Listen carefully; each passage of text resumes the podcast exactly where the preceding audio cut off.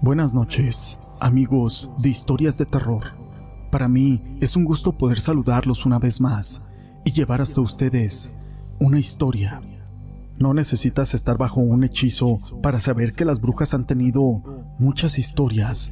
Durante muchos años han sido captados en videos muchos casos reales que realmente son sorprendentes. Algunas veces han sido grabadas demostrando sus hechizos y sus poderes que a cualquiera nos pondrían los pelos de punta. Pero esto no es importante sin una historia.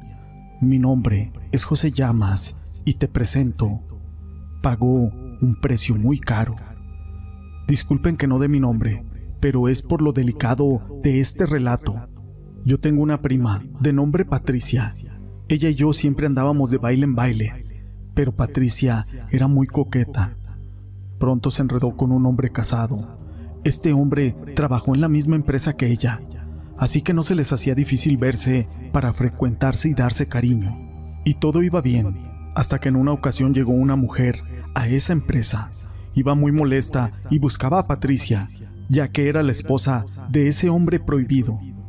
Pero Patricia no quiso salir a enfrentarla, ni mucho menos hizo caso de las amenazas de aquella mujer engañada. Pero Patricia, lejos de alejarse de aquel amor, continuó, continuó con aquel amor prohibido y clandestino. Yo como tenía más confianza con mi prima le dije, Oye Patricia, ya deja a ese hombre. Está casado y ahí no tienes ningún futuro. Además la esposa ya se enteró y eso te va a traer muchos problemas a tu vida.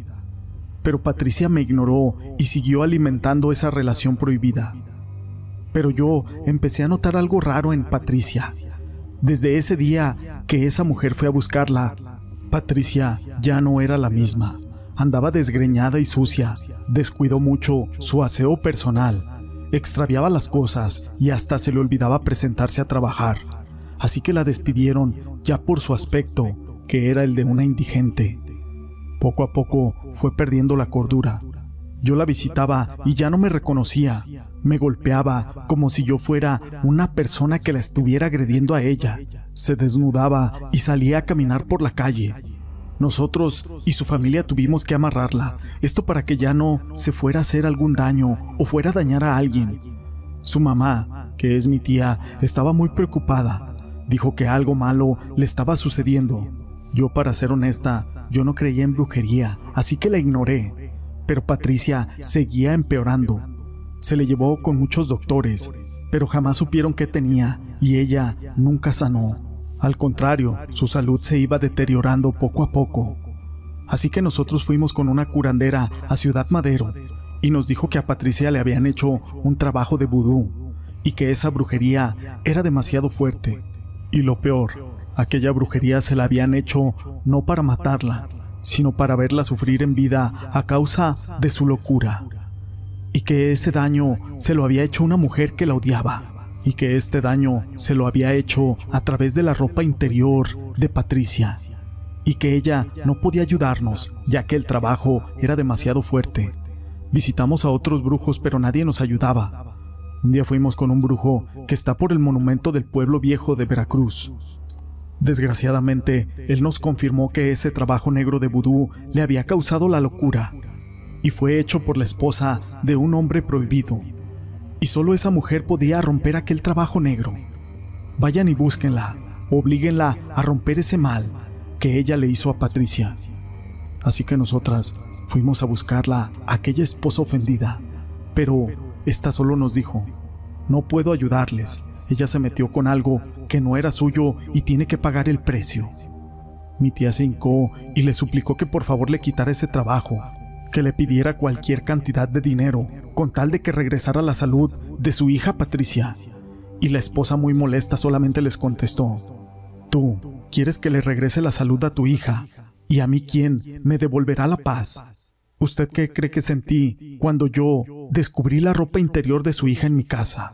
Aparte de la ropa interior tenía muchos recarditos diciéndole a mi marido de lo bien que se la habían pasado juntos y ella le mandaba su ropa interior como un recuerdo de su amor. Y fueron muchas prendas las que yo encontré. Y sé muy bien que usted no tiene la culpa, señora, pero mejor váyase o usted también estará en el mismo lugar de su hija. Yo levanté del piso a mi tía, que suplicaba por la salud de Patricia, pero también vi el odio de aquella señora ofendida, que se veía muy dolida.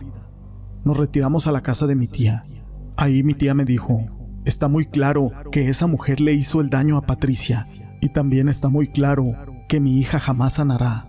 A Patricia la internamos para que no se causara algún daño y para no causar lástima, para ocultar aquel castigo que ella misma se había ocasionado. La brujería no tiene límites cuando una mujer herida es capaz de todo. Ese fue el último día que vi a mi prima Patricia, ya que la internaron. A la esposa engañada a veces me la encuentro y la verdad le bajo la mirada, ya que tengo miedo por lo que le hizo a mi prima. Aquel marido traicionero sigue con su esposa, solo que él quedó medio atolondrado. Y ya obvio, ya sabemos por qué. Hoy en día mi tía está destrozada al saber que su hija Patricia quedó loca por un trabajo de brujería. Mi prima Patricia, en el pecado, llevó la penitencia. Estos hechos fueron investigados por el licenciado Gregory Quintero, a quien le mando un saludo. Pero no es la única historia que tenemos el día de hoy, amigos. La siguiente historia es de mi amigo Eclipse Rey de los Mares y lleva por nombre El Grito de Muerte. Era el mes de diciembre del año 2015.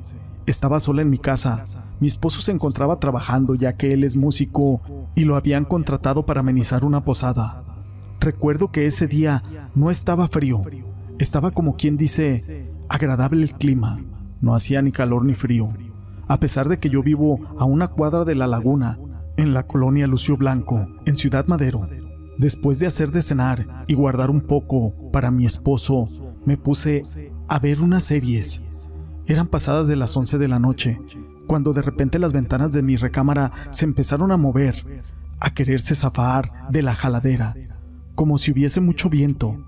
Así que yo me asomé por la ventana para ver si había entrado algún aire, pero no, afuera se veía muy calmado. De repente mi luz de la recámara parpadeaba, así que yo dije entre mí, se quiere ir la luz. Atrás de mi casa la vecina tiene unos perros y estos empezaron a aullar muy lastimosamente. La verdad me dio mucho miedo, así que yo me persiné y se me vino a la mente que cuando los perros aullan, alguien se muere. Dije entre mí, ¿será que se vaya a morir alguien? La verdad, sí me dio miedo. Algo que también pasó es que aquel ambiente se volvió más frío me tapé con una cobija, pero nunca apagué la televisión ni la luz. Hasta la una de la mañana sonó mi celular y medio me espanté un poquito. Contesté, pero era mi esposo, que ya había llegado. Estaba fuera con unos vecinos que se encontró en la posada y les dio un aventón para la casa. Así que de paso compraron unas cervezas para convivir un rato afuera. Lo curioso es que ya estando afuera me sentía normal el ambiente ya no estaba frío. Yo me metí a la cocina para traer una botana de carnes frías para pasarla un rato bien. Cuando estaba dentro de la cocina empezó a parpadear la luz de nuevo y los perros de mi vecina se escuchaba que lloraban. Así que salí con el plato de carnes frías y estaba arriba del cofre de la camioneta. Cuando vimos pasar una enorme lechuza que salió de un enorme árbol, iba volando un poco bajo de donde nosotros estábamos se empezó a sentir un poco de aire frío y al levantarse un poco de polvo, como cuando pasa un aire muy frío.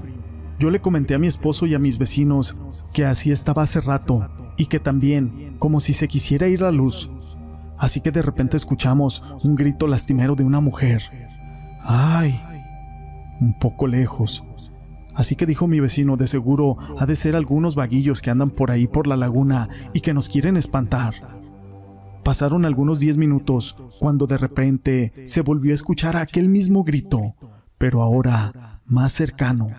Así que nos dio miedo a todos. Pero mi vecino y mi esposo charlaban de que pudiera haber sido eso. Ellos decían que la llorona a veces pasaba por la laguna. Queríamos creer que solo era una coincidencia de las cosas, pero empezaron a aullar los perros otra vez.